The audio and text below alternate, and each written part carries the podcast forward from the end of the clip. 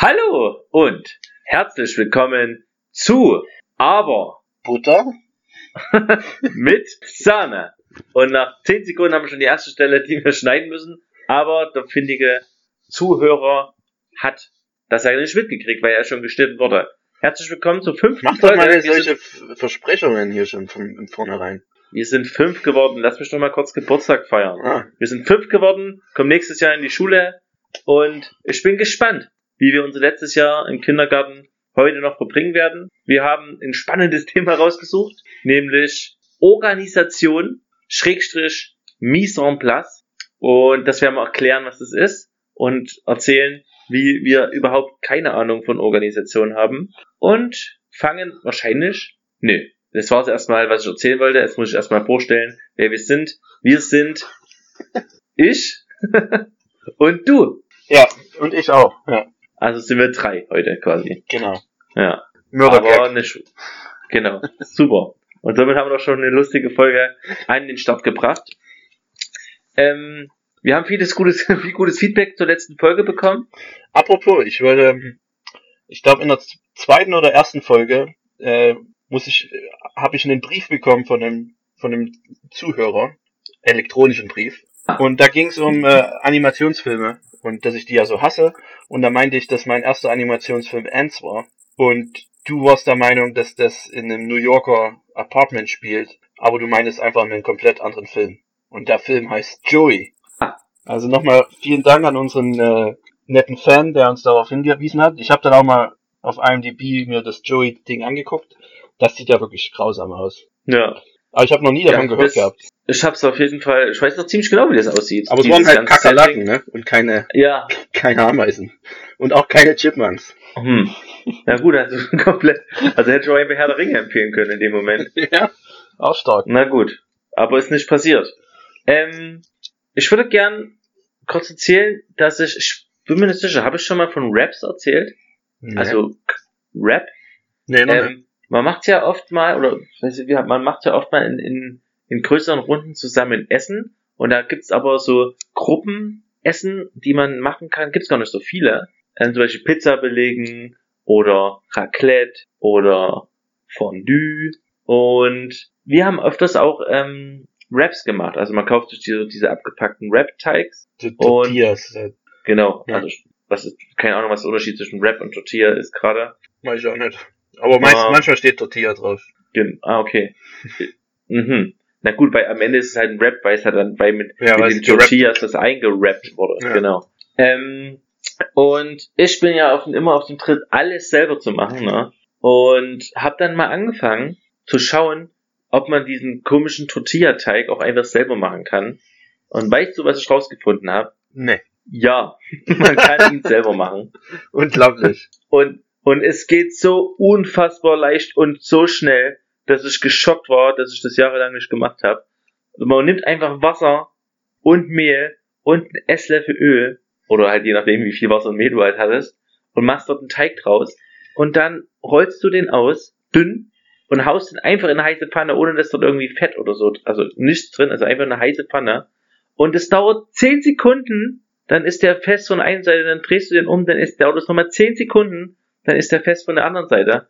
Und dann hast du einen mega frischen, leckeren Wrap-Teig. Schmeckt er auch besser? Also merkt, man den Unterschied, dass der frisch ist, als zu dem, wenn man jetzt den in der Tüte kauft?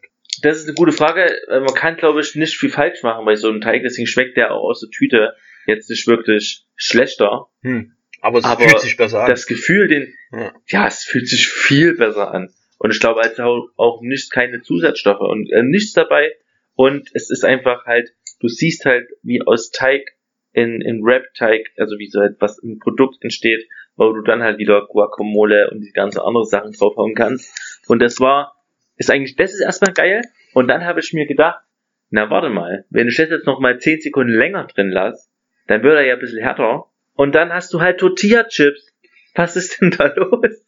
Oh da habe mein ich Gott. gleichzeitig Wrap-Teig und Tortilla-Chips gemacht. Unfassbar. Ich stehe ja übelst auf solche Sachen. Zumal es halt, Naja, es ist eigentlich traurig, dass, dass mir das noch nie bewusst war, wie einfach das eigentlich ist. Jetzt, wenn man mal drüber nachdenkt, ich habe es ja schon öfter mal in irgendwelchen Dokus gesehen oder wenn es ums Essen ging in Mexiko und so, wenn die Hausfrauen dann da stehen und das einfach schnell ein paar Tortillas in der Pfanne machen. Oder auf diesen heißen äh, Holzöfen. Ja, macht Sinn.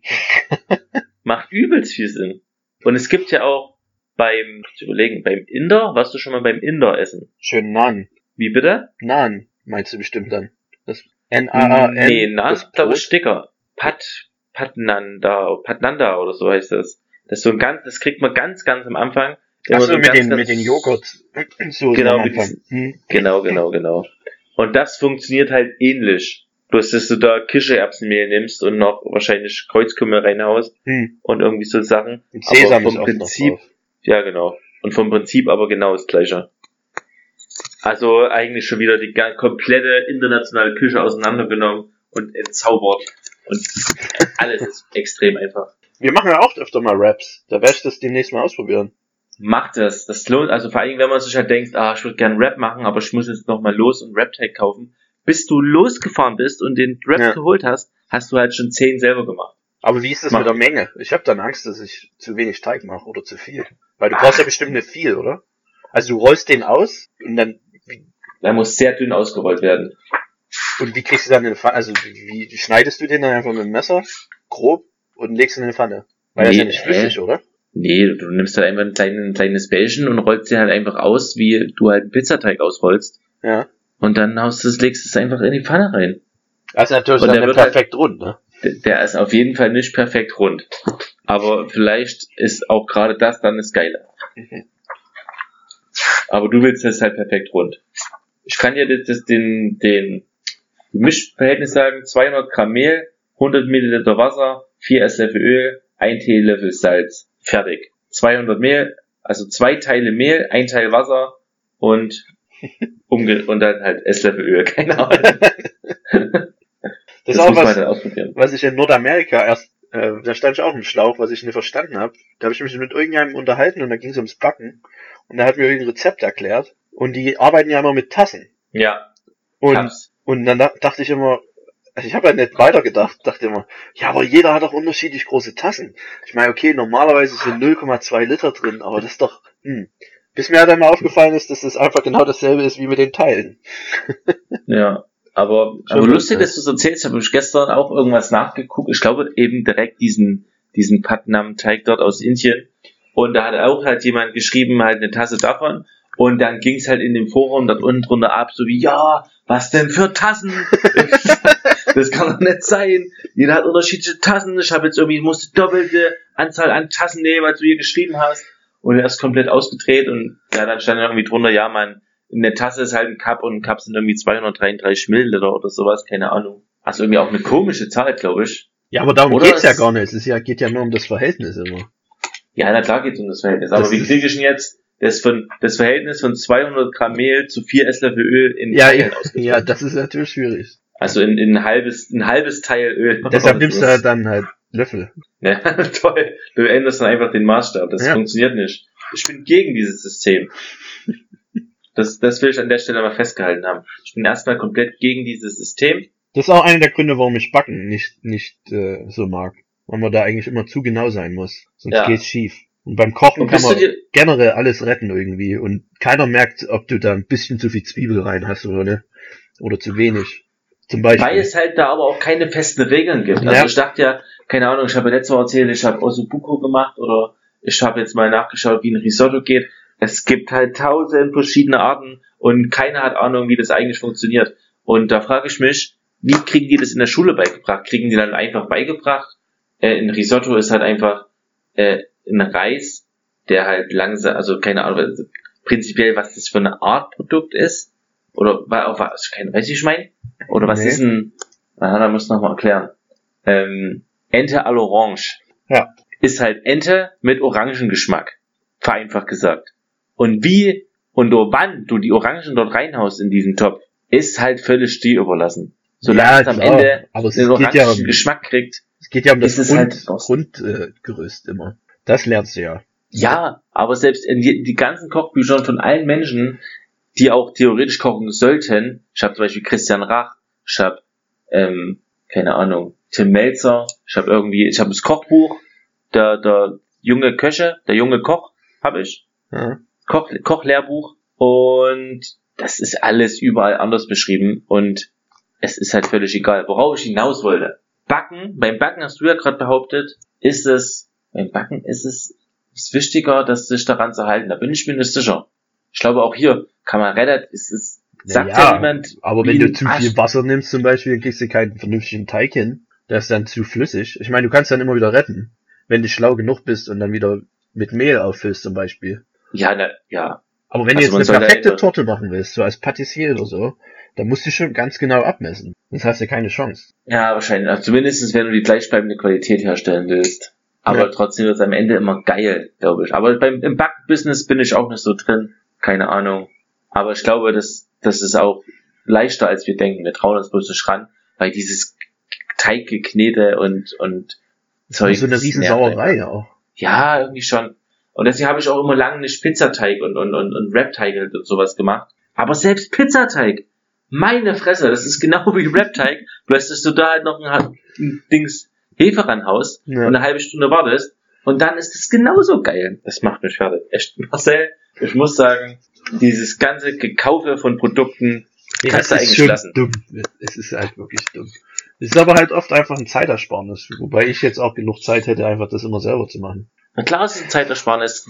Ich habe hab ganz oft Pizzateig gekauft, diesen, diesen Frischhalteteig.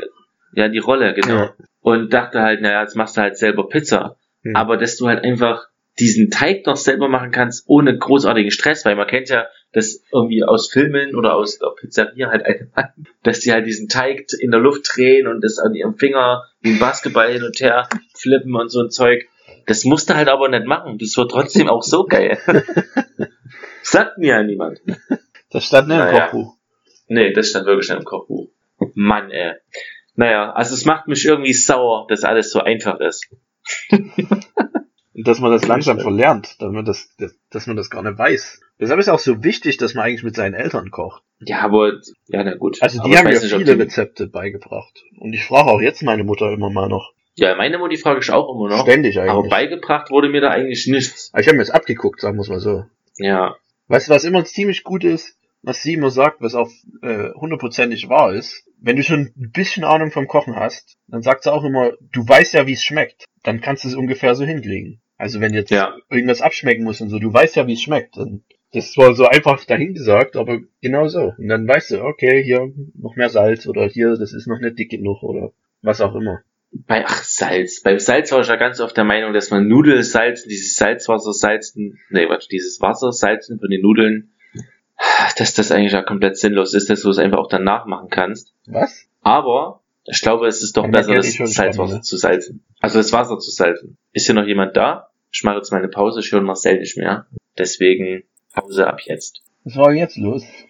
So, das ist halt die Primacom. An der Stelle mal keine, also keine Werbung für die Primacom, sondern wenn irgendjemand sich mal Internet sucht oder Internet holen will oder umzieht und Internet braucht, auf keinen Fall Primacom. Das ist ganz wichtig, Leute. Ja, es gab schon einen Zuhörer, der hat mir einen Tipp gegeben, warum ich immer noch Fernsehen gucken kann. Das ist ja in Ordnung, habe ich verstanden. Mega vielen Dank für den Tipp. Aber trotzdem absoluter Scheißverein. Ja, du kannst Wirklich. ja bloß, weil die zu faul sind und unorganisiert sind. Deswegen kannst ja. du noch Fernsehen gucken. ja, ja, na klar, die machen das nicht aus Freundlichkeit, mir schon ja. klar. Aber die in ihrer Faulheit versorgt mir halt sinnloses Fernsehen geschaue immer noch. Ähm, auf jeden Fall habe ich die Klappe gehalten. Ich hoffe, du kannst es entsprechend gut schneiden, die Stille. Ähm, da müssen sie durch, die Zuhörer. Die, einfach durch diese fünf Minuten Stille, die jetzt hier war, oder was? Ich denke mal, hört naja. mich atmen im Hintergrund. Ja, mich hört man ja auch atmen. Mich hört man erzählen halt zwischenzeitlich noch. und rauszufinden, ob du noch online bist. Keine Ahnung. Ähm, ich habe auf jeden Fall vor mit Primacom schon geredet und die schicken, also die, die melden sich nochmal. Ja, wahrscheinlich. Warst du freundlich wenigstens? Ich war extrem freundlich. Das ist ja, habe ich, hab ich das erzählt in der Freundlichkeitsepisode? Ja, habe ich. Mit einem Heimwerker? Handwerker? Ja. Ja, was, was ist denn mit deinem Internet? Also. Ne, das, das stürzt halt immer mal ab. Keine Ahnung. Das, okay. stabilisiert sich dann drei Minuten später wieder. Aber es ist halt manchmal einfach weg. Und wenn du jetzt halt irgendeine Serie anguckst oder allgemein halt im Internet bist, wie ich halt 24 Stunden nonstop bin, ist halt einfach Kacke. Dass es halt ab und zu weg ist. Weißt du noch, über was ich gerade erzählt habe vorher? Das ist eine gute Frage. Hm. Ich, ich würde sagen, wir machen einfach ähm, mal mit unserem Thema, fangen wir jetzt einfach mal an. Guter, guter Punkt. Ähm, dann machen wir das halt. Mise en Ähm, place. also, Mise en place. aus dem Französischen. Aus dem Französischen bedeutet, das kann man ja an der Stelle schon mal verraten, einfach die Vorbereitung der Speisen, äh, also nee, nicht die Vorbereitung der Küche. Organisation der Küche, bevor man anfängt mit Kochen. Genau. Wie, wie sagt's der Experte? Ich bin Map. kein Experte in dem Fall. Im Deutschen sagen sie immer Map, die Küche, die Küche. Hast du Was schon, sagen die? hast du schon Map gemacht? Einfach die Abkürzung. Ah, Mhm. ist das schwach. Echt? Ja. Da würde ich sch- das würde ich ja schon komplett wieder durchdrehen. Ähm, Französisch etwas an den, an den richtigen Ort gestellt. Ist zum Beispiel in der Gastronomie die Vorbereitung eines Arbeitsplatzes, sei es in der Restaurant, in, in der Küche, auf der Etage oder an der Rezeption. Aha! Also es geht nicht nur um das Restaurant, sondern auch scheinbar um allgemein alles auf der Welt. Vorbereitung des Arbeitsplatzes quasi. Und ich persönlich, keine Organisation. Null. Null organisiert. Null, doch, 0,8% organisiert. 99,2% Da Chaos. musst du jetzt aber mal ein Beispiel ge- zeigen. Also ich meine, wenn du sechs oder sieben äh, Gängemenüs zaubern kannst, dann musst du bis zu einem gewissen Grad organisiert sein, sonst kriegst du die doch nie äh, pünktlich fertig. Okay, das war nicht so abgemacht, dass du mich hier so bloßstellst. ähm, das stimmt. Ich, ich muss in gewissem Maß äh, organisiert sein. Und in der Küche bin ich auch ähm, ab einem gewissen Punkt organisiert. Also bis ich schreibe zumindestens le- lege ich mir alle Sachen, die ich mehr oder weniger brauchen könnte, lege ich mir schon mal hin und überlege mir auch, was ich wann mache. Aber das mache ich in der Küche, weil ich halt dort auch gemerkt habe, dass es halt wirklich auf den Punkt genau alles da sein muss. Manchmal. Ja, aber darum klappt halt alles nicht. Ja, ja, aber Organisation im allgemeinen Leben zum Beispiel, Chaos, wirklich. Ich habe hier, ich habe dir ja vor der, vor der äh, Folge erzählt, dass ich jetzt Umsatzsteuer melden muss. Und was ich quasi mache, ich habe den Brief aufgemacht, habe jetzt hier reingeschaut, um, um zu sehen, was die mir schreiben. Die sagen hier, Herr Halbauer, geben Sie Umsatzsteuererklärung ab. Und als ich das Wort Umsatzsteuer gelesen habe, ist es direkt auf meinen mache ich irgendwann mal Ordner. äh, in diesen, also äh, auf einfach auf meinen Schreibtisch quasi gefallen. Und hier ist absolut, also die, meine Autoversicherung hat mir zum zweiten Mal einen Brief geschrieben, so wie hier. Offensichtlich hast du ja immer noch nicht dieses Passwort eingegeben, was wir dir geschickt haben für deinen Online-Account. Mach das mal, damit du versichert sein kannst. Und ich krieg's nicht hin. Das ist, zu, das ist echt, das liegt alles hier rum. Ich bin so, das, also unordentlich. Das hat wahrscheinlich was ist die Verbindung zwischen Unordnung, äh, zwischen Ordnung und Organisation? Ist das eine und dasselbe? Ähm, Ordnung? Kann man. Kann man ordent, kann man unorganisiert sein, aber gleichzeitig unordentlich? Nee, aber Ja. gleichzeitig ordentlich. nee. Ja, doch, das kann man vielleicht. Also man kann halt alles an seinen Platz legen und es sieht alles schön aus, aber am Ende hat man halt trotzdem nichts organisiert. Ja. Es kommt ja auf, einen selber drauf an, wie man mit den Sachen umgeht.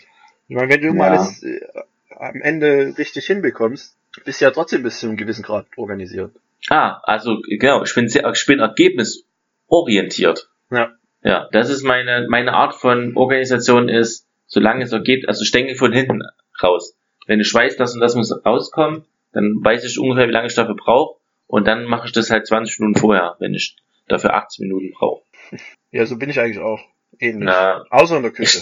Da bin ich auch Ja. organisiert. Also für mich Ja. ist immer ganz wichtig. Am Anfang habe ich es nie, nie so gemacht, da habe ich alles so ein bisschen nebenbei gemacht. ja. Jetzt, wenn ich mehrere Sachen, so Appetizer und ähm, Hauptgericht und solche Sachen mache, ähm, dann schneide ich alles vorher. Wird einfach für eine halbe Stunde alles erstmal geschnippelt. Selbst wenn ich manchmal noch Zeit hätte zwischendrin zum Schnippeln, die benutze ich jetzt aber immer zum Aufräumen. Das ist stark. Das ist, das ist hervorragend. Genauso muss es sein. Und genau das ist auch mein Ziel. Und dahin bewege ich mich auch. Aber erstmal, also das ist dies, diese halbe Stunde Schnibbeln vorher, Respekt, die kriege ich noch nicht ganz hin. Muss, es kostet halt ein bisschen mehr Zeit, aber das ist, das Kochen macht das viel angenehmer. Und was ich auch Ja. brauche, sind tausende von kleinen Schüsseln. Ja klar, immer wenn du vorher alles, wenn du vorher alles schnippelst, brauchst du das halt. Logisch. Ähm, Hast so du machen es tausend aber halt auch die, die Profis. Ja, wir haben schon einige. Halt solche irgendwelche Dessertschüsseln einfach. Nehme ich immer. Mhm. Ähm, so machen es halt auch die Profis. Und das, das erstaunt mich immer wieder, wo ich jetzt schon ein paar Jahre im Restaurant arbeite. Oder auch im Hotel. Ähm, wie krass die Köche sich vorbereiten. Also das ist das A und O. Wir haben immer gesagt, ähm, setting yourself up for success. Und das ist halt so wahr. Wenn du alles vorbereitet hast, hast du überhaupt keine Probleme mehr, dann einfach durch den Abend zu kommen. Aber trotzdem hat es mich jedes Mal vom Neuen wieder erstaunt, wenn ich dort an der Line waren vier Köche oder so. und wir hatten, Mhm. das ganze Restaurant war voll, die Bar war voll, die haben nur bestellt und bestellt, bestellt und die Essen kamen trotzdem alle 20 Minuten raus, pünktlich. Und das ist einfach nur Hut ab vor den Menschen und vor allen Dingen auch vom Küchenchef, weil das wird nämlich immer unterschätzt. Es geht nämlich bei einem Küchenchef nicht darum, ob er ein geile Rezepte hat und ein geiles, äh, ein geiles Buch mal geschrieben hat und ein geiles Celebrity ist. So ein richtig guter Küchenchef weiß einfach das zu organisieren. Dass jeder von seiner Mannschaft da an einem Strang zieht und jeder ähm, sich vorbereitet hat auch. Das ist ja, das ist, das kann, ja, ja, Kannst du nur zustimmen. kann ich nur zustimmen. Denke ich auch. Also es ist halt, das ist halt ein Manager in dem Moment. Es ist auf und ein jeden Fall. Manager. Und der muss halt organisieren, dass alle an einem Strang ziehen, das ist sehr schön gesagt. Ähm, das kannst du ja sicherlich auch sehr gut. Ja, aber das ist noch ein bisschen anders im Restaurant, im Service, weil die Kellner noch ein bisschen, die bearbeiten dann ihre ähm, ihre Sektionen alleine, sag ich mal. Noch mehr ähm, äh, eigenständig. Und äh, aber der Küchenchef, der muss halt, dass alles gleichzeitig auf den Tisch kommt oder auf den Teller. Das ist nochmal Ja. was anderes. Also es ist nochmal ein anderes Zeitmanagement. Also Hut ab vor denen. Weil über, generell mal an Köche, das, was die leisten, ähm, ist einfach nur krass, meiner Meinung nach. Also in den Etablissements, wo ich gearbeitet habe, ähm, die arbeiten dort meistens 10, 11 Stunden am Tag. Die kommen halt rein, machen, machen ihr Mise en place. Das ist das Erste, was sie machen. Und das kann schon mal zwei, drei Stunden dauern, weil zu Mise en place Mhm. gehört halt auch Soßen und solche Sachen schon mal vorbereiten. Und machen So. und Suppen. Und also es ist nicht nur irgendwas schnippeln. Und Ja. äh, dann stehen die noch acht Stunden an der Line sozusagen und hauen im größten Stress. Ich meine, manchmal haben sie keinen Stress, haben sie mal einen ruhigen Tag. Aber wenn du halt einen stressigen Tag hast, was sie dort leisten, ist einfach nur grandios. Und da muss ich auch mal sagen, dass einfach mal manchmal die Leute das einfach mal so sehen müssten und sich nicht über jeden kleinen Scheiß beschweren sollten. Also wenn mal ein Fehler passiert, man meinetwegen ein verbranntes Steak bekommt oder so, nicht ausrasten, sondern einfach das melden, dann kriegt ihr ein neues. Aber nicht irgendwie so von wegen, ach, der Koch, der kann ja gar nichts, da bin ich ja viel besser als der. Wenn der heute schon 300 Steaks rausgehauen hat und eins hat er versaut, dann ist er trotzdem noch unglaublich gut. Aber ist, jetzt muss ich fragen, also erstmal Hut ab an alle Köche, kann ich unterstreichen. Aber ist es dann eigentlich dann auch die Aufgabe vom Service zu sagen, okay, das Steak ist verbrannt, das kann ich jetzt nicht rausbringen? Ja, das, das geht ja wieder sozusagen, ich glaube in der dritten Folge haben wir darüber geredet, ähm, Mhm. dass der Kellner der letzte Mann vorm Gast ist, der das noch retten kann. Ja. Es ist jetzt, aber halt schwierig, das ist auch noch ein eigenes Thema, Service und Küche, der ist ja eher angespanntes Verhältnis, angespanntes Verhältnis immer. die hassen sich, definitiv. sozusagen. Und wenn halt der Kellner, ähm, der wird sich manchmal einfach nicht trauen, wenn er sieht, dass was falsch ist, obwohl er es machen müsste. Und, Aha. Und deshalb haben wir aber zum Beispiel unseren Kellner dann beigebracht, ich meine, das wissen die auch, wenn die sehen und der der Meinung sind, das können sie so im Gast nicht servieren, dann kommen sie zu uns und dann reden wir mit dem Küchenchef, weil der uns zuhört. Ansonsten, wenn da ein Kellner kommt und sagt, hey, hier Chef, das hast du aber nicht gut gemacht, oh mein Gott. Na, es ist halt auch einfach immer eine Frage der Formulierung. Ja, das auch. Da müssten eigentlich auf der einen Seite halt die Küchen, also die Köche halt eigentlich damit, die sind doch eigentlich so robust und schreien sich die ganze Zeit an. Die sollten doch auch mit so ein bisschen Feedback klarkommen, oder nicht? Ja, ja, aber die schreien dann auch den, den Kellner an. Und der kommt dann damit nicht zurecht. Unter den Ja. Köchen ist es ein normaler Umgangston. Was eigentlich meiner Meinung nach auch, es ändert sich schon langsam. Da müssen wir auch ein bisschen davon wegkommen, weil das einfach kein, kein gutes Arbeiten ist in meiner Sache, meiner Meinung nach. Ja. Also es Also, auch, also es ist tatsächlich so, dass der Umgangston rauer ist, quasi. Das ist kein Gerücht. ist auf jeden Fall so. Und es ist auch von Land zu Land nochmal ein bisschen unterschiedlich. Also äh, in Kanada ging's, ähm, aber zum Beispiel in Frankreich ist es ganz schlimm. Da ist der, da ist der Küchenchef noch der Gott. Der kann alles machen. Und von dem Denken müssen wir auf jeden Fall ein bisschen wegkommen. Auch wie gesagt, ich habe riesen Respekt vor den Menschen, aber es ist halt, ähm, man darf halt dann trotzdem nicht so ein riesen Arschloch sein. Ja. Also es geht Das halt auch darf man halt nie. Nee, da muss man halt mal freundlich sein. Ja. Aber das hat, das hängt halt dann auch wieder damit zusammen, dass halt solche Fehler dann passieren, vor allen Dingen, wenn halt, ja, obwohl das, Stress ist. ja, es stimmt eigentlich auch nicht. Die meisten Fehler, habe ich mitgekriegt, passieren, wenn eigentlich kein Stress ist, wenn sie genug Zeit haben. Dann dampern sie nämlich auch ein bisschen rum. Aha. Dampern heißt übrigens für alle äh, Zuhörer, die Für alle das Deutschen. nicht kennen, rumgammeln. Nee, oder halt, Ja, na, Dampern. Na, Dampern kennen wir schon, oder? ja, das Keine Ahnung. kriegt man ja im Kontext mit wahrscheinlich. Ja. Ähm, hast du, wenn wir einmal beim Thema sind, die Folge, äh, die Serie auf Netflix Chef's Table angeschaut? Ey, jeder spricht mich darauf an. ja, ich, Ich, hab, persönlich nämlich noch nicht. Ich habe ein paar Episoden geguckt, aber gleich mal vorwegzunehmen, ich kann verstehen, warum Leute sie mögen. Ähm, Mhm. Hat, wie, wie man so schön sagt, High Production Value. Ähm, also, Aha, so, so sagt man also. nee, es ist sehr schön geschnitten und die Bilder und vor allem wie auch das Essen aussieht. Das ist wirklich sehr, sehr gut gemacht. Also es ist nicht nur so dahin geklatscht, sondern es ist wirklich überragend gefilmt und auch die Persönlichkeiten, die da drin sind, diese Top-Chefs. Mhm. Extrem interessant. Aber das ist halt eine Welt, die hat halt wenig mit der richtigen Küche zu tun. Also das ist diese Haute Cuisine, Mhm. diese Michelin-Sterne-Restaurants, wo es dann schon zum Zwei- und Drei-Sterne-Restaurants geht. Und das ist nochmal anders. Das ist, also mir persönlich gefällt es zum Beispiel nicht so. Ich hab's lieber, in einem Restaurant zu arbeiten, was gute Küche hat, also auch teuer meinetwegen, meinetwegen, aber dann halt 200, 300 Gerichte am Abend rauspfeffert und nicht nur acht Gäste da hat. Mhm. Das ist dir lieber. Ja, Ja. persönlich. Deshalb ist Chef's Table, das sind halt alles diese extrem Talente, also extrem krasse Köche, die aber auch durch irgendwelches, ich meine, das, darum geht's ja immer, wie die dazu gekommen sind, durch, durch irgendwelches Glück und durch äh, Durchhalten in der geilen Position sind, ein Restaurant zu haben, ähm, wo sie mit den besten Zutaten der Welt arbeiten können, Mhm. das Schönste zaubern können, aber keiner guckt drauf, ob es rentabel ist. Und das, Ach so. Das Ja. ist eine interessante Sache. Es ist, ach, das, dieser acht, dieser Acht-Mann-Betrieb lohnt sich also nicht. kein Fall. Also es gibt ganz wenige Michelin-Restaurants, die äh, Plus machen. Das ist ganz oft nur Prestigeprojekte. Da sind auch einige in vielen Hotels auch. Weil es halt darum geht, dass die Hotels dann Leute anlocken. Guck mal, wir haben Michelin-Sterne-Restaurant. Deshalb, wir sind überkrass. Ah, interessant. Also es, gibt auch, ich bin mir nicht sicher, es gibt ein Restaurant in, hier in der Umgebung, das geht Richtung Michelin-Stern, aber hat, hat man mir erzählt. Aber da ist halt auch fast nie was los. Und da habe ich mich schon gefragt, na ist doch kacke, wenn dort halt mega geiles Essen ist, aber niemand hingeht, was bringt mir das dann? Ja, eben. Deshalb meine ich, das Aha. ist so ein, Ja, ein anderes Arbeiten für einen Koch, weißt du? Manche Köche sind halt, ich bin mir sicher, dass viele das ähnlich gut könnten. Die wollen aber lieber ähm, diesen Stress, also das, das brauchen die. Die wollen lieber ein paar mehr Gerichte rausfeuern, anstatt dieses Filigrane in der, in der Michelin-Sterne-Küche zu machen.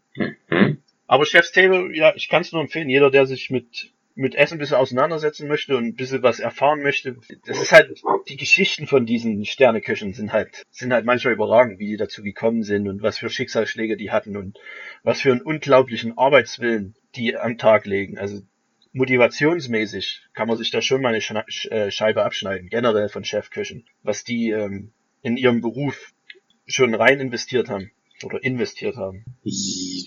Ja, sicherlich.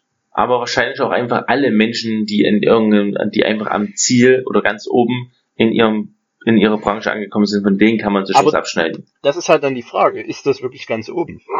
Was ist denn dann ganz oben? Ja, Deiner für, Meinung nach? ja, für mich ist ganz oben halt Also dieses 200 Ja, Essen genau. raushauen. auf hohe Qualität.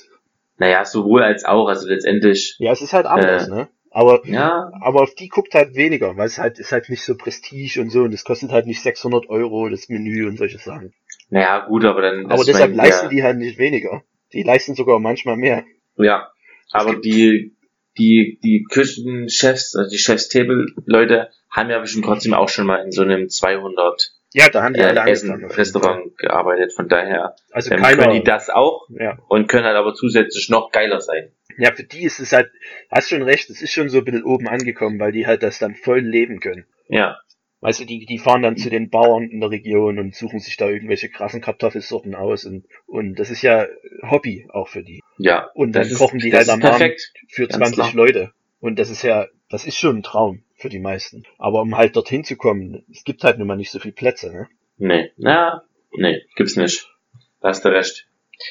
Ähm, okay, da hätte ich den Chef's Table angesprochen und würde jetzt noch kurz, ich habe noch ein Rezept am Wochenende ausprobiert, was ich lange mal ausprobieren wollte, das wollte ich dir noch kurz vorstellen, Marcel. Ja. Das, das nennt sich, nee, du, das ist, was heißt Rezept? Ich habe einfach mal Hasselback oder Hazelback Kartoffeln gemacht. Kennst du die? Nee. Google die mal. Hazelback, also wie Haselnuss. Hasselback, also mit Doppel S, Also Hazel. H-A-S-S-E-L-B-A-C-K, auch Fächerkartoffeln genannt, nehme ich mal an. Muss ich selber mal gucken, ob die so heißen. Ja, ja. Doppel S. Und, nicht. ja. Und letztendlich schneidest du quasi die Kartoffeln einfach ein. Und das sind wir nämlich Aber beim roh, Küchenheck. Bitte? Also roh. schneid sie erst ein. Rohe Kartoffeln schneide ich ein. Und Achtung, Küchenhack von mir heute. Ähm, es geht darum, die Kartoffeln einzuschneiden. Ähm, und zwar so, dass sie nicht ganz bis nach unten halt eingeschnitten werden, ne, weil die halt noch zusammenhängend sein müssen. Und um das zu machen, stand auch über, stand auch in einem Rezept, ähm, legst du die Kartoffeln auf den Löffel und schneidest die dann ein. Und quasi die Ah, Löffel die- kann die stoppen dann- das Messer, genau. Die Wölbung stoppt das Messer vor der kompletten Durchschneidung. Starker Tipp. Schreibe ich mir auf. Ja. Kann man generell für alle Sachen, die man nicht ganz durchschneiden möchte. Ja, stimmt. Ja, ich meine, Ja. Also fällt dir da irgendwas ein, was man, was das noch? Keine Ahnung. Radieschen, Eier, was? Keine Ahnung. ja, Was, was? ja, stimmt. Eier, Radieschen. Nicht generell, was man so auffächern möchte. Ja. Aber das mache ich halt selten, ne? Aber ja, das ist, ein- ist ein sehr guter Tipp. Ähm, und dann hast du das halt aufge, aufgeschnitten oder aufgepechert und dann stopfst du in, du hast bei jede dritte Spalte in, in eine dünne Scheibe Parmesan rein und in die anderen Spalten halt irgendwie Butter und dann schiebst du das in den Ofen für 50 Minuten bei 200 Grad, dann holst du es raus, machst noch Sahne und Käse drüber, schiebst nochmal rein für 10 Minuten, mega todes lecker. Das ist wie quasi in, äh, wie ist das? Ein Kartoffelkrater. Kartoffelgratin, Gra- Gratin, Gratin, ein Kartoffelgratin am Stück. Und ähm, nimmst du da richtig große Kartoffeln? Also so, Ich habe große Kartoffeln, ich habe schon große Kartoffeln Kartoffeln genommen. Also die haben auch nicht auf den Löffel raufgepasst. Also ich musste den Hm. Löffel, die Kartoffel dann quasi in den Löffel schieben. du musstest nochmal neue Löffel kaufen. Ja, aber man kann es halt auch mit kleineren Kartoffeln machen. Also Das ist ja völlig egal. Und das dann als Hauptgericht? Ich hab's, äh, ich hab's äh, mal, ich hab mal wieder aus Osubuko gemacht. Zweimal in Folge. Ähm, für meine Schwiegereltern nochmal. Und habe dazu diesmal dazu halt äh, diese Hasselbackkartoffeln gemacht und die ähm, kamen sehr gut an. War gut. Äh, ein guter, ein guter Tipp und ein gutes Produkt, also ein gutes Gericht kann ich nur empfehlen. Ja, Hast du vielleicht-. Ja, mach das mal. Ähm, hast du vielleicht ähm, auch einen Tipp für unsere Zuhörer? Oder für mich vielleicht? Ja, ähm, mir ist letztens aufgefallen, ich mache öfters Pasta. Und zu Pasta-Gerichten gehört ja meistens Käse. Vor allem geriebener Käse. Stimmt. Und was oft ist, wenn man zum Beispiel so Gouda nimmt und so, ähm, die sind ja, das ist sehr weich. Und dann dauert es ewig, den an der Käsereibe zu reiben und dann klebt der dort überall rum und so. Und ein guter Trick ist einfach eine halbe Stunde bevor man den reibt, ins Tiefkühlfach, das Stück Käse. Und dann kannst du es viel, viel einfacher reiben. Und es bleibt auch nicht so an der Reibe hängen. Interessant. Aber nicht drin vergessen. Also Da müsste ich halt auch, müsste ich quasi eine halbe Stunde vorher wissen, dass ich jetzt eine halbe Stunde Käse reiben Ja, das ist halt Organisation, ne? Das ist Organisation, das stimmt. Und Achtung! Butter- und Sahnealarm. Ich habe gerade in einem Rezept sowohl Butter als auch Sahne verwendet und habe die Wörter in den Mund genommen. Und immer, wenn wir jetzt in unserer Sendung Butter und Sahne die Wörter benutzen, müssen wir das Glas schlagen. Ich habe gar kein Glas hier. Oder halt irgendwas anderes, irgendjemand schlagen. Du kannst auch einfach Menschen schlagen, aber es muss geschlagen werden. Sahne wird geschlagen und wird zu Butter. Aber nur wenn Deswegen beide muss- benutzt werden, oder? Mm, Ja. Weil sonst, sonst wird's, sonst werden zu viele geschlagen. Wenn die einzeln, die Wörter einzeln benutzt werden, müssen unsere Gäste oder unsere Zuhörer einen Kommentar schreiben, in welchem Minute das Wort einzeln benutzt wurde. Das ist überhaupt ein, ein guter Punkt. Ähm, Interaktion. ja, es wäre sehr schön, wenn ihr uns mal ein paar Bewertungen da lassen würdet. Auf iTunes oder, oder generell einfach ein paar Kommentare unter die Episode auf Facebook oder auf der Webseite. Einfach ein bisschen Feedback. Vielleicht habt ihr auch Ideen, über was wir gerne sprechen sollen. Ist nicht so, dass wir Wollte uns schon die, sagen, genau. es ist nicht so, dass uns schon die Ideen ausgehen, aber wenn ihr Auf irgendwas. Spezielles hören wollt oder auch Fragen habt, ähm, jetzt fällt mir das Wort nicht ein. Don't hesitate. Ja, ja. zögern. Nicht zögern. Genau. Zögert nicht. Wir sprudeln aber trotzdem, wie der Marcel gerade schon gesagt hat, über Ideen. Ich zum Beispiel habe hier noch, zwei, noch mindestens zwei Wörter stehen auf meinem Zettel. Einmal nämlich, ähm, kennst du, immer ein guter Gesprächsanfang, kennst du Orangen? Habe ich schon mal gehört, ja. Ja. Orangen haben ja, sind ja dafür bekannt, dass man die, dass die einen sehr leckeren Saft enthalten, dass man den trinken kann. Ähm, und wir waren mal äh, im Urlaub, ich, bin, ich glaube, das war auf Korsika, ja, ähm, Korsika. Und da waren wir auf einem Markt und da hat uns äh, ein Mann so eine Art, jetzt bin ich gespannt, ob du dieses Produkt kennst, ähm, einen, einen kleinen Trichter, den man reindrehen kann in die Orange um die einfach so zu trinken. Ja, das habe ich schon mal gesehen. So. Und der hat halt gesagt, ist halt eine super Neuheit und mega praktisch Aber und das habe ich absolut bei dir geil. gesehen sogar. Das hast du mir gezeigt, wo ich bei dir war. ah, kacke, stimmt. Aber erzähl ruhig weiter. Naja, also auf jeden Fall ist das ein kleiner, ja, stellt euch vor wie ein Trichter, den, den, den dreht man so in die, in die Orange rein und dann drückt man quasi und dann kann man quasi aus diesem Trichter direkt die Orange trinken. Das geht auch Teil, man zerstört auch irgendwann die Orange einfach, aber man hat halt zumindest diesen kurzen frische Effekt. Wahrscheinlich hätte man aber erstens mehr frische Effekt, wenn man die Orange einfach essen würde, ganz normal wie ein Mensch. Man hätte auch mehr davon. Ja, wahrscheinlich schon. Und, aber definitiv, die zweite Sache ist, das war ja so ein Plaste-Billigprodukt vom Markt, wo man, wo eins 5 Euro kostet und zwei dann halt 8 Euro gekostet haben und ich halt dann natürlich zwei gekauft habe, weil ich mir dachte, naja, Wenn ihr halt beide gleichzeitig mal eine Orange trinken ja, wollt. genau. Na, wir hatten es halt genutzt, wir hatten halt Orangen gekauft und die halt am Strand getrunken haben. Das war schon nicht schlecht. Aber auch Orangen werden halt warm. also irgendwie, naja. Und ich habe auf jeden Fall dieses Ding jetzt halt im Müller gesehen, aus Edelstahl. Ah, das kostet aber dann auch 5 Euro, oder? Das ist so ein WMF-Ding, kostet glaube ich 9 Euro oder so. Ja, dann geht's ja aber noch. Ja, ja. Aber irgendwie, also das ist auch, also erstens Fehlkauf und zwei nie wieder benutzt natürlich nach dem Urlaub, nie wieder. Nur Doch, um dir es einmal zu war. zeigen. Ja, genau. Ähm, naja. Und das war's. So, das habe ich noch mal Zettel stehen gehabt und ähm, ich weiß gar nicht, ich will gar nicht so viel abarbeiten. Vielleicht hast du ja noch was zu erzählen. Ansonsten habe ich noch eine, eine Frage. Die hebe ich mir aber gleich noch auf. Mal gucken. Was gibt's? Was gibt's Neues, Marcel? Ähm, ich zieh um am Wochenende. Was? Ja, wir ziehen nach Es gibt Evian. tatsächlich was Neues. Ja. Nach Evian. Ja. Da, also aus Evian Schön- kommt's ja, wie der eine oder andere weiß. Ähm, genau. Wasser. Das gibt's bloß dort. Ähm, genau, und das ist ja, ähm, es ist ja eine Alpen, es ist ja in den Alpen gelegen, ne? Evian Le Bar heißt es ja, glaube ich. Ja, es ist dort ähm, am Genfer See. Ach, Evian liegt am Genfer. See. Ja. Das ist, deshalb ziehen wir auch dorthin. Äh, das ist gegenüber von Montreux. Ja. Und weil meine Freundin dort anfängt mit Arbeiten. Ach, die hat den Job gekriegt quasi. Ja. Nach all dem Hin und Her. Ja. Ach, schön. Das freut mich. Und ich freue mich auch schon, weil dann ähm, habe ich endlich wieder eine eigene Küche, auch wenn sie jetzt klein ist, aber ist egal. Und ich habe Zeit und dann werde ich auf jeden Fall auf alle Märkte gehen und äh, sehr viel Sachen wieder frisch kochen. Weil Zum du halt immer Beispiel noch Wraps. arbeitslos bist. Äh, arbeitssuchend. Touché. Freiberuf. Okay. Naja, nee, frei, doch frei von Beruf. okay. Ähm, Evian ist scheinbar die Mogelpackung des Monats und Mogelpackung des Jahres 2017. Schon Ach mal so. so viel. Wurde das Ja. äh, ausgezeichnet, oder was? Ja, von äh, faz.net. Und wieso? Finde ich gerade raus, äh, prima komm. Dauert ein Stück. Sind wir wieder dabei. Ja, ja. Ähm, Ist übrigens sehr schön. Also generell um den Genfer See, da muss man unbedingt mal hin in Urlaub, ganz ehrlich. ja, ja, wie gesagt, ich war ja schon in, in, in Montreux. Hm. Wie der Fachmann Und sagt. ja, Montreux. Und äh, das ist halt sehr schön, aber ich habe die Story habe ich auch glaube ich auch schon erzählt. Und es ist halt einfach zu fucking teuer. Ja. Lausanne ist ja gleich nebenan an Montreux, 30 Kilometer. Auch sehr schön, aber noch größer. In Lausanne wurde ja in, in, in berühmter Vertrag geschlossen, ne? Der Lausanner Vertrag, glaube ich, da kann ich mich dran erinnern. Keine Ahnung, was da passiert ist. Ich hoffe, du hast es jetzt nicht mit dem Versailler Vertrag verwechselt.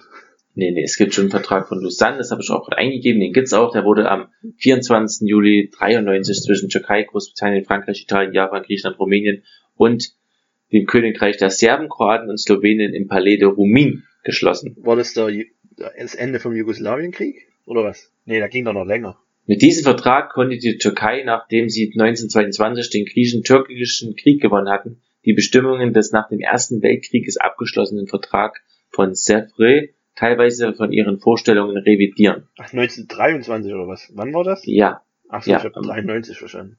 nee, 23. Ähm, aber ich wusste, an der Stelle würde ich das einfach direkt abbrechen, weil ich habe keine Ahnung, es ist einfach fast 100 Jahre her. Also ganz drauf geschissen. Sorry an alle, die Geschichte interessiert sind. Es ist mir völlig egal. Der Marcel hatte Geschichte Leistungskurs und trotzdem keine Weiß er von, na, keine Ahnung. Und es ändert auch nichts. Nee, ist schon passiert. Ja, es ist vorbei. Aber man kann viel Bringt draus lernen. Aber wir machen es. Sicher, also wir lernen auf jeden Fall gar nichts. ähm, Wir bleiben immer. Achso, was übrigens auch, was doch auch noch eine Kategorie sein sollte, die als Vorschlag meinte ich, Mhm. ähm, was immer ganz gut funktioniert in den letzten äh, Folgen, Sachen, die wir nicht verstehen. Ah, Zum Beispiel, äh, keine Ahnung, wie heute mit dem Tassen. Also, Tassen, richtig. Aber ja, okay. Ja, oder meinst du es ja. anders? Weiß nicht. Gib mir ein Beispiel. Ich meine, ja, wir hatten doch letztes Mal immer wie, wie die Navigationssysteme oder wie, Ach so, solches wie Kupplung. ja genau, wie Kupplung. Sachen, Ey, ich wir halt guck mir dann verstehen. unbedingt, das schreibe ich mir jetzt auf, ich gucke mir dann ein Kupplungsvideo an. Ja, es gibt's gute Videos auf, auf YouTube auf jeden Fall. Wirst du, das wirst du verstehen. Kein Problem. Das Ding ist aber, ich habe das halt vor vier Wochen angeguckt, alles vergessen. ich weiß es schon wieder nicht mehr.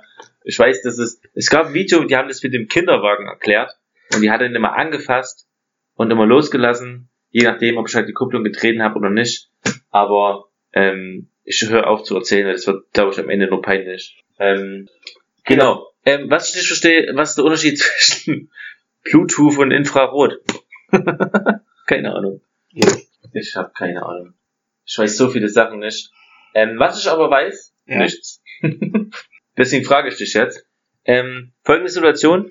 Du siehst eine Person, die ist 100 Meter von dir entfernt und ihr seht euch von Weitem und ihr winkt euch zu und lauft aufeinander zu.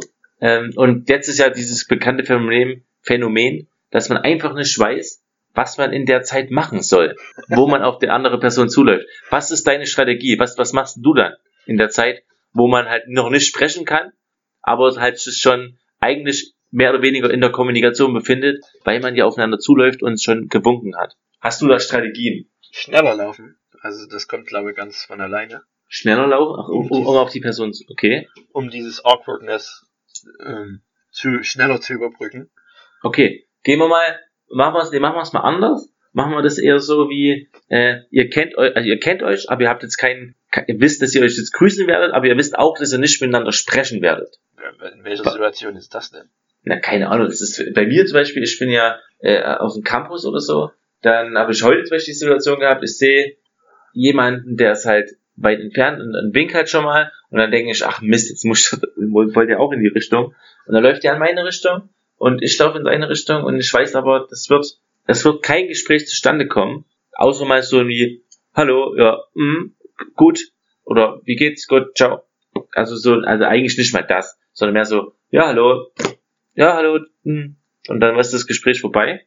Und ich weiß nicht, verstehst du das? scharfsinnige äh, ähm, Beobachtung, ja. Ich kenne die Situation und die ist sehr unangenehm. Die ist übelst unangenehm. Und ich habe halt, weil ich habe, also ich bin da drauf gekommen, weil ich habe halt äh, eine Person gesehen, die war vielleicht, das war auf dem Gang, also in dem Gebäude, da war vielleicht, keine Ahnung, da vielleicht 20, 30 Meter dazwischen gewesen sein.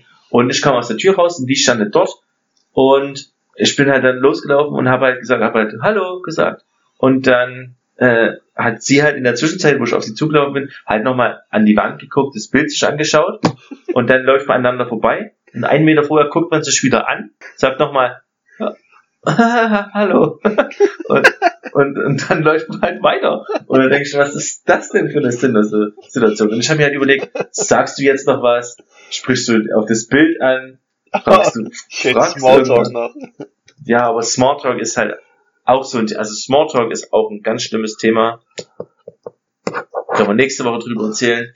Ähm, ja, auf jeden Fall. Also die, die Strategie ist halt auch, ich habe halt dann, äh, also entweder schon mein Handy raus und guck, wie spät es ist. Das sind schon mal fünf Sekunden. Ja, stimmt, das Handy hilft da schon, ne? Das Handy hilft oder halt, äh, oder halt zu tun, als ob man was vergessen hat und sich nochmal umdrehen und dann nochmal in den Raum reingehen, in dem man gerade war. Was aber auch nicht immer eine clevere Lösung ist, weil manchmal ist mir auch froh, wenn man einen Raum verlassen hat. Ja. Also irgendwie, da habe ich noch keine so richtige Strategie gefunden. wie dumm das ist eigentlich, dass man, dass, dass sich das unangenehm anfühlt.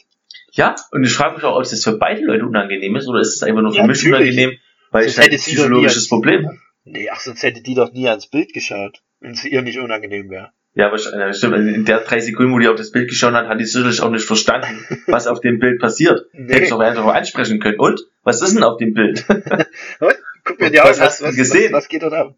ja, sinnlos. Jetzt kann sein, dass der Marcel wieder offline ist. Nee, jetzt bist du wieder da. Ah, du warst kurz weg. Oder ich war weg. Ja, komisch. Seltsam, seltsam. Prima kommen.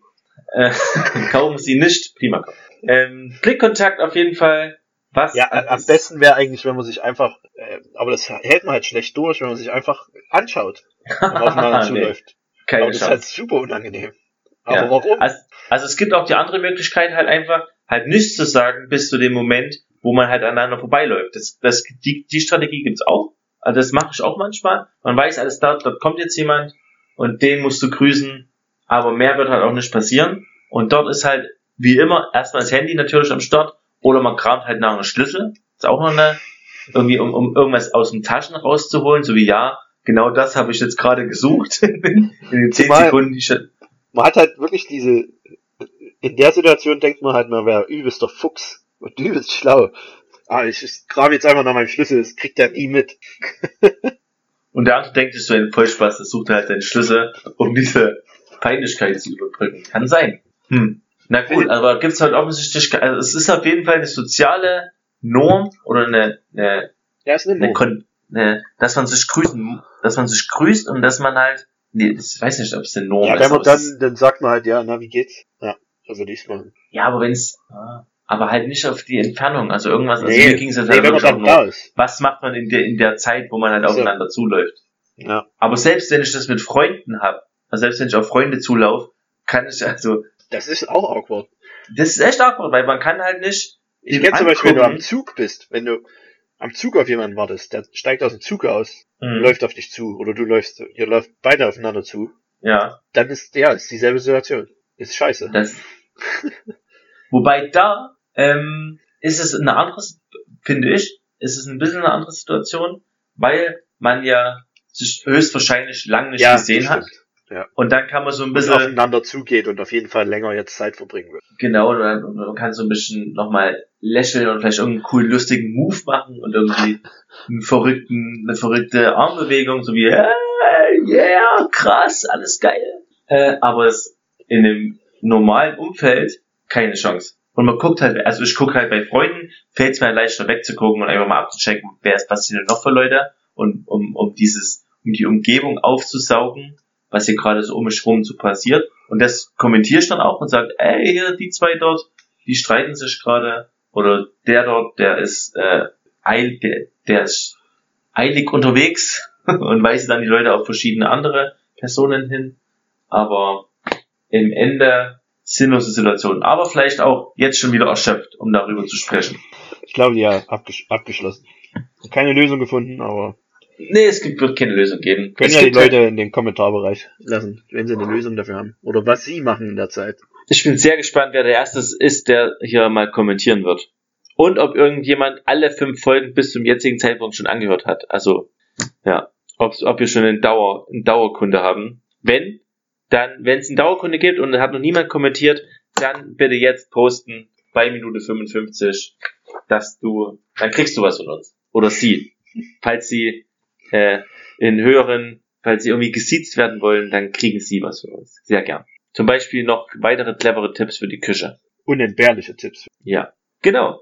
Okay, also ich habe meinen Zettel schon wieder abgearbeitet heute. Es waren, ähm, ich das Ding, als ob ich zum Ende kommen will, so ist es aber gar nicht.